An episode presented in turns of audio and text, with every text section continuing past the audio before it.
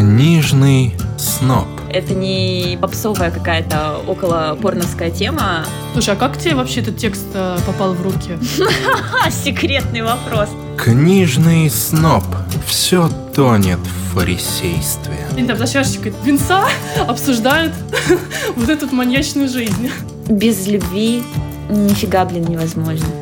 Около литературный подкаст Книжный сноб. Все, подкаст накрылся.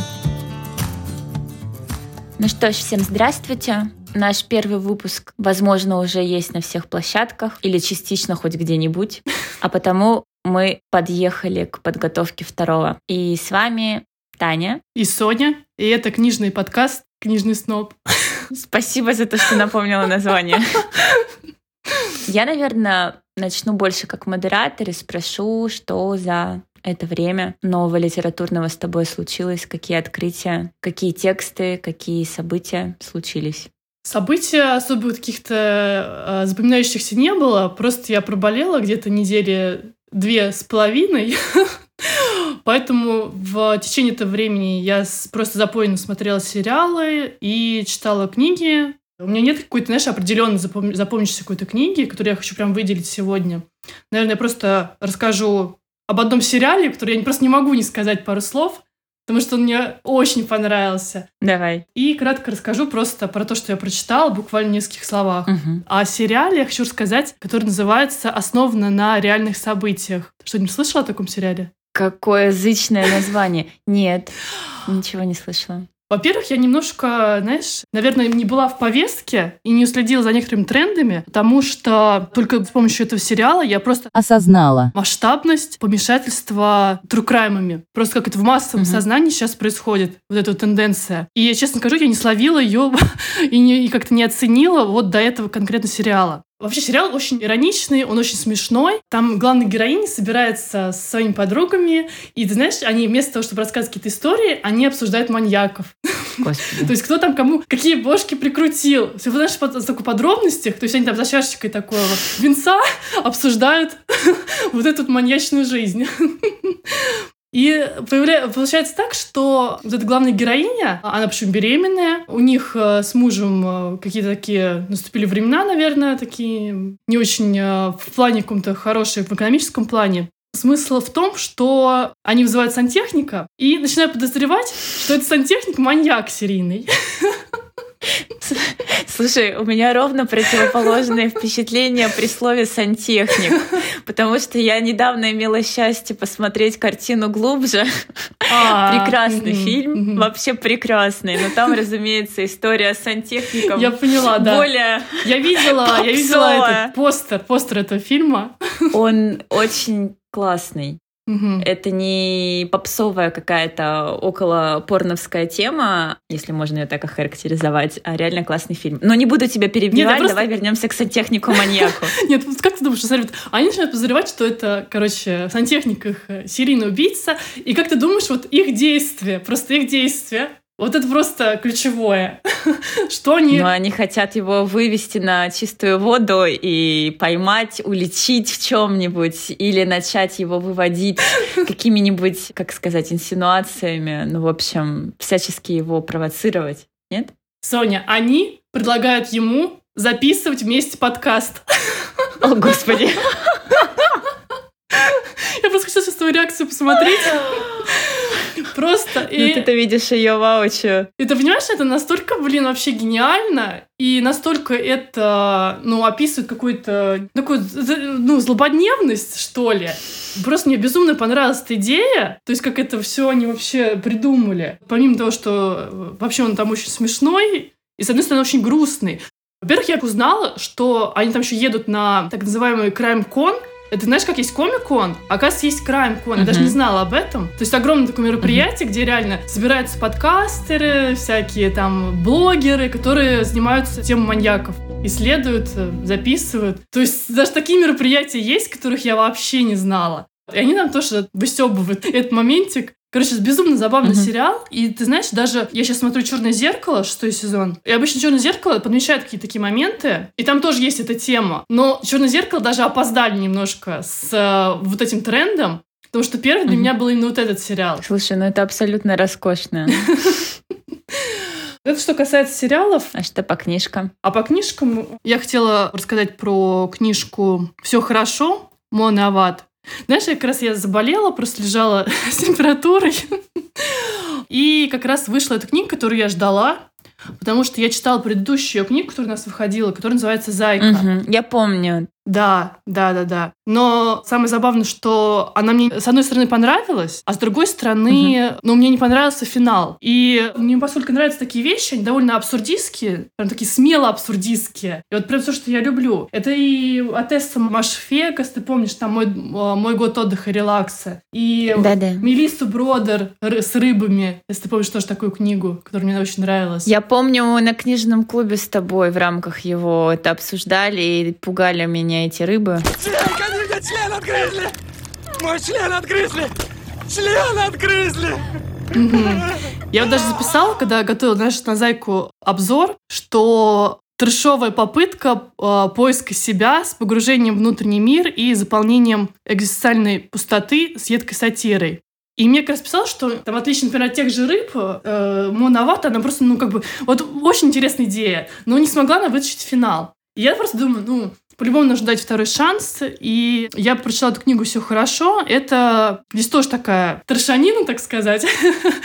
А, Потому что у нас главная героиня, она а, преподаватель в колледже, она ведет театральные курсы. Она актриса в прошлом, и после неудачного падения со сцены она себе сломала ногу. Поняла, что у нее карьера актрисы закончилась. Потому что очень страдала. У нее такая боль была, ну, непонятно, понимаешь, э, то ли физическая, то ли просто на каком-то таком уровне психосоматическом. И как бы весь, вся эта книга об исследовании боли и ее роли в творчестве. Мгм. Потому что она пытается поставить, э, пытается поставить спектакль по Шекспиру, который называется «Все хорошо, что хорошо кончается». Но ее студенты восстают против нее, и они не хотят это ставить этот спектакль, они хотят поставить Макбета, потому что он более популярный, выглядит изящней. Она настаивает на своем, чтобы вот поставить этот спектакль, который она хочет, потому что она была главной героиней, когда она играла. И там в итоге заканчивается тем, что они реально просто против нее восстают, и просто плюют на преподавательницу и э, начинают репетировать просто свое что-то. Мгм. И она заходит э, там в такой интересный бар, Заходит мужик в бар и знаешь, как в Зайке там тоже было такой неожиданный поворот такой немножко фантастический. Так и здесь. То есть он заходит в такой там бар и начинается такой там фантастический сюжет, на который я не буду разглашать. Ну, короче, смысл Ну такой, да, что... да, не спойлери. Да. Смысл такой, что я думаю, блин, офигенная просто идея. Просто офигенная идея, настолько вот, как я все люблю. И опять, вот, понимаешь, и, и опять мне финал не нравится. Слушай, а что конкретно ты ищешь? Ну, то есть, когда ты говоришь, что ты не находишь в тексте э, того эффекта, которого пытаешься достичь, какого тебе элемента не хватает? Может быть, ты можешь припомнить книгу, которая дала тебе все то, что ты ищешь сейчас? Блин, сложный ты вопрос задала, конечно. Ну, у меня 12.30 ночи философская. Я, я даже тебе не могу объяснить, но какого-то вот оригинального финала. Но там вот этого не случается.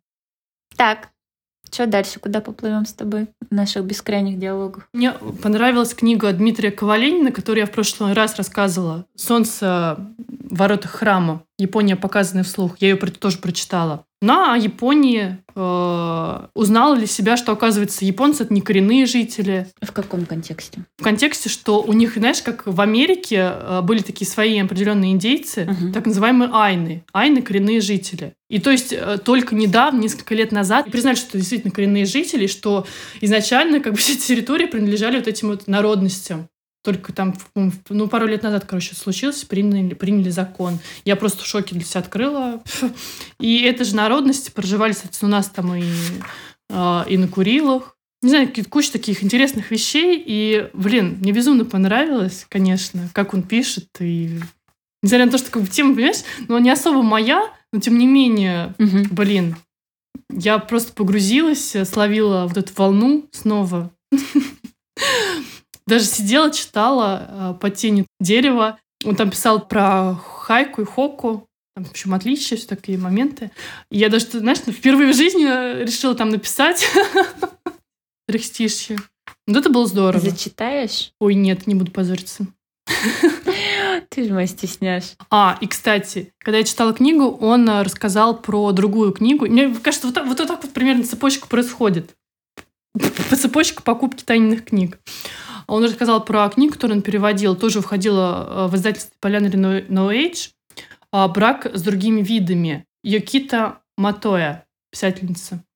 И, естественно, мне прям очень она заинтересовала, потому что, ну, как он про нее написал. И я ее побежала, естественно, покупать. Думаю, что в следующий раз я про нее буду говорить. А, еще, кстати, я прочитала Марину Качан Харею. О, ты прочитала? Как тебе? О, ну, в целом мне понравилось. О, Знаешь, мне понравилось. Да. Ну, такой сложный текст в плане... Ты знаешь, что я не очень люблю тексты про болезни. А здесь, раз, она вся книга об этом. Довольно такое, да, очень болезненная и, э, так сказать, с надрывом.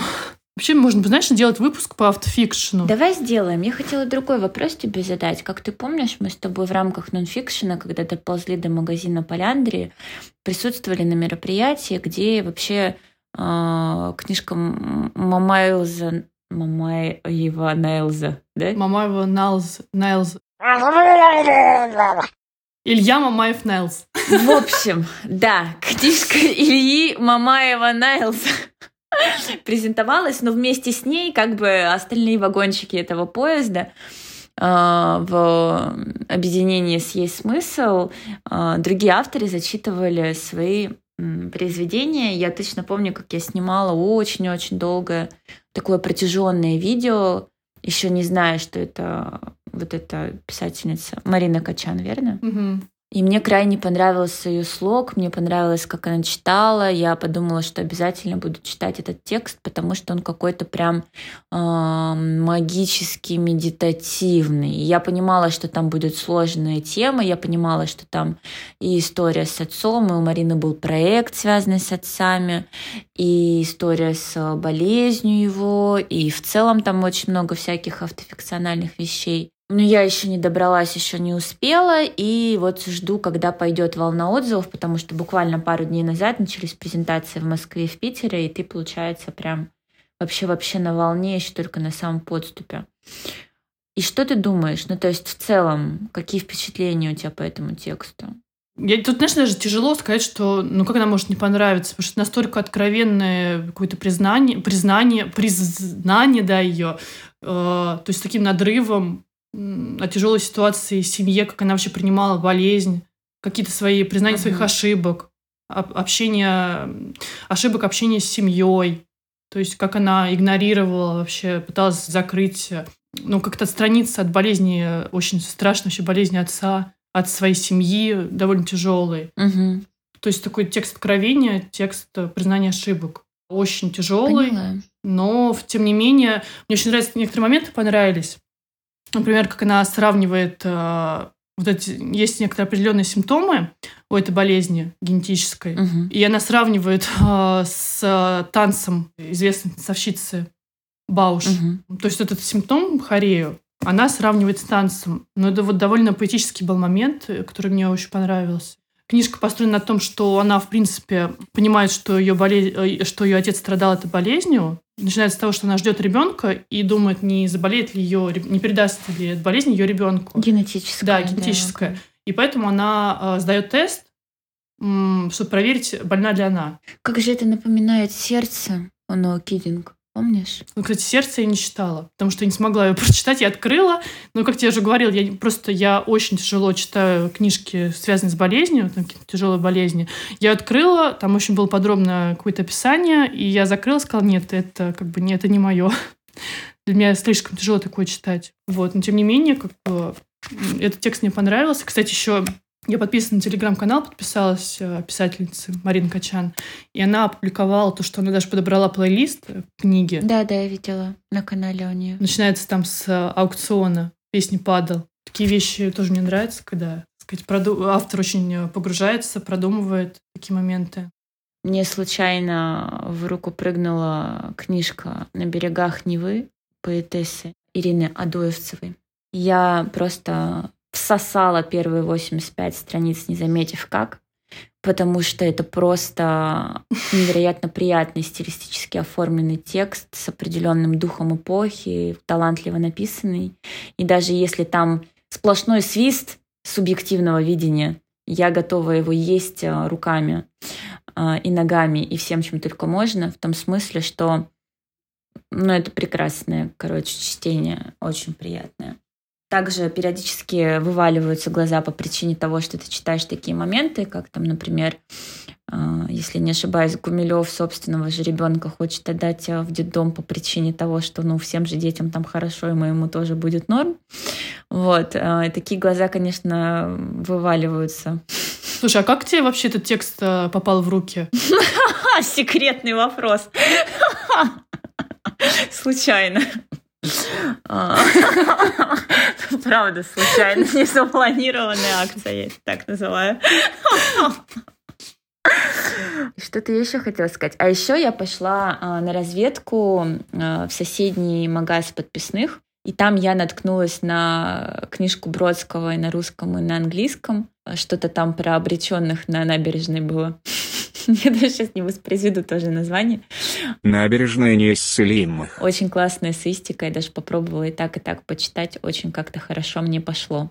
А в целом, э, эти четыре дня я нахожусь в Тюмени, и я проводила литературные прекрасные 3-4 занятия. Прекрасные по результату того, что у меня было 12 э, учеников, и каждый из них сделал свой телеграм-канал. А, вынес все мои требовательные замашки. И сегодня защитил каждый из своих проектов. И это было такое психотерапевтическое, честное, откровенное, а, какое-то невероятное взаимодействие с а, литературоцентричными людьми. Это, конечно, магия, когда люди собираются в одном месте, из такой сферы всегда творится что-то прекрасное. Как правило, в моем случае все было на диком противовесе. То есть там не было серии «Уху, погнали, давайте делать». Там было «Мне это не надо, я не хочу, и в целом не понимаю, что я тут делаю». А на выходе было очень здорово. Вот. Господи, я уже все забыла, что хотела спросить. А, ты сказал, что а, это был какой-то противовес, да, и то, что не все восприняли идею. Да, да, абсолютно, конечно. А с чем это было связано?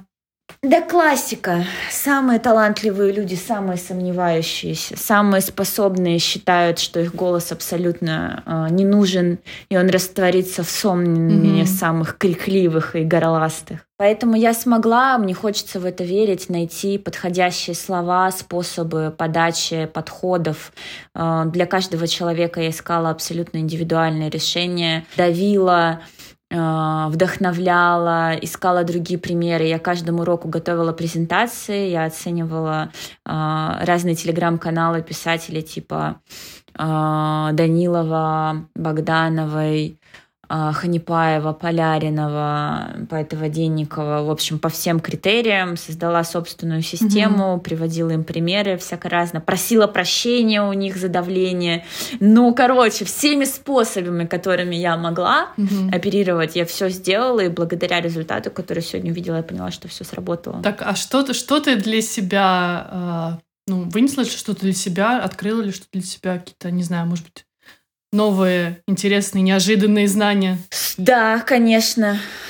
Сразу могу сказать. Во-первых, э, я конкретно умирала от того, что мне казалось, я недостойна делиться знаниями, своей насмотренностью, своим опытом, потому что мой канал Telegram давным-давно умер, и я ничего не могу там родить. А в итоге оказалось, что я весьма неплохой педагог. Все-таки у меня педагогическое филологическое образование. Из пеленок я промышляла подобными историями. И я действительно в состоянии вдохновить, объяснить человеку, зачем ему это нужно, поговорить с ним так, чтобы он для себя смог честно сказать, что и к чему. Mm-hmm. Ну, то есть это реально бесценно было в том смысле, что один для себя человек определил, что ему абсолютно не нужно транслировать творчество, ему же нужно транслировать себя и проявлять свой голос.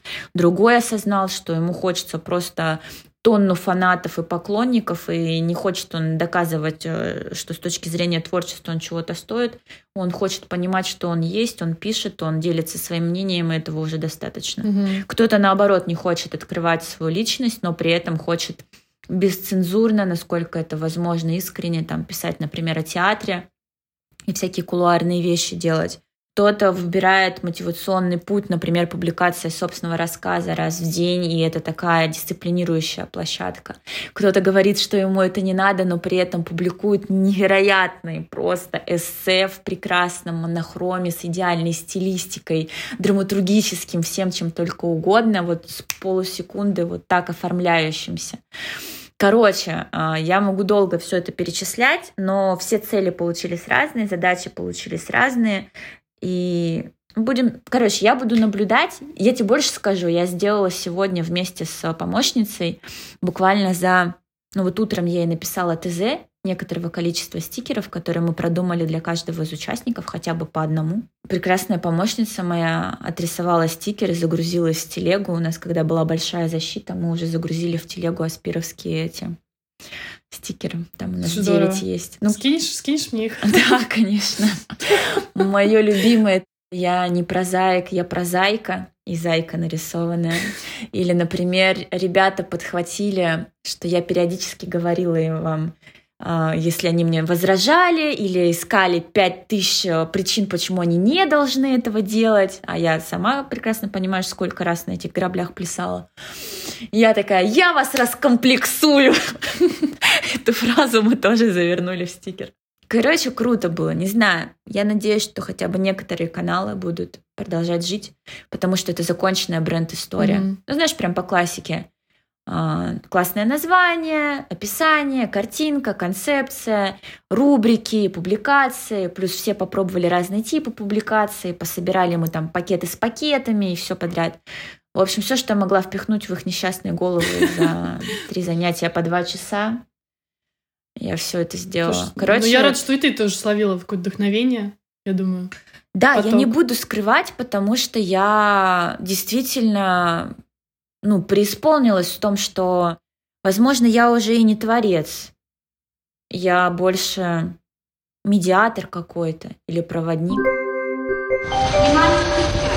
Фирменный поезд номер 14. Старший Москва прибывает на Ленин. Не знаю, может, просто какая-то ипостаси. И при этом я же в Тюмени. Соответственно, параллельно я гоняла на кладбище. С- Переставляла цветочки, так сказать, покупала веночки. И никто об этом, разумеется, не знал. И много кто ко мне подходили и говорили, а, какая я веселая, жизнерадостная и все такое. То есть, прикинь, да, я утром сгоняла на кладбище, перемыла все надгробные плиты э, всем родственникам, которые там находились. Вот, а дальше через пару часов уже приезжаю на лекцию, радостно рассказываю, ну, по- воистину радостно. Слушай, ну если кто-то кто, кто-то из них э, будет слушать этот подкаст, будет шок-контент. Я никого не хочу шокировать, это несоизмеримые, несовместимые вещи, просто моя жизнь такова, что сочетает в себе несочетаемое. И я уже не вижу смысла вообще это как-то подсвечивать и рассказывать. Ну, я хотела сказать, безусловно, что Тюмень для меня это не просто город, что здесь жил дедуля, что он умер буквально там несколько недель назад, что первый текст, который я прочитала, был «Конек-горбунок», все памятники в Тюмени конька-горбунка там даже в центральном стоят парке. Что интересно, у меня так арка, знаешь, закончилась литературная. Ну, такое, короче говоря, опыт, конечно, крайне специфический. Но было, правда, было очень ярко, насыщенно, интересно. Я много узнала о себе, наверное, нового. Мне казалось, я слабее. Мне кажется, у всех есть такие моменты в жизни, когда ну, у тебя появляются какие-то силы, неизвестно откуда. Не знаю, черпаешь с каких-то невероятных источников. И, в общем, ты черпаешь силы, откуда ты не думал, что их вообще можно взять. Наверное, как-то так. Да. Ну что, на этой лирической ноте закончим наш подкаст с верой и надеждой в будущее. И с любовью. С любовью. Нужно любить. Это то, что я говорила всем. Любить то, что ты делаешь. Без любви нифига, блин, невозможно. По-настоящему знаковое, качественное, классное, чувственное и что-то прекрасное и созидательное. Вот. В общем, с вами была Таня. И Соня, и это был подкаст «Книжный сноб». Всем пока! Пока. Около литературный подкаст «Книжный сноб».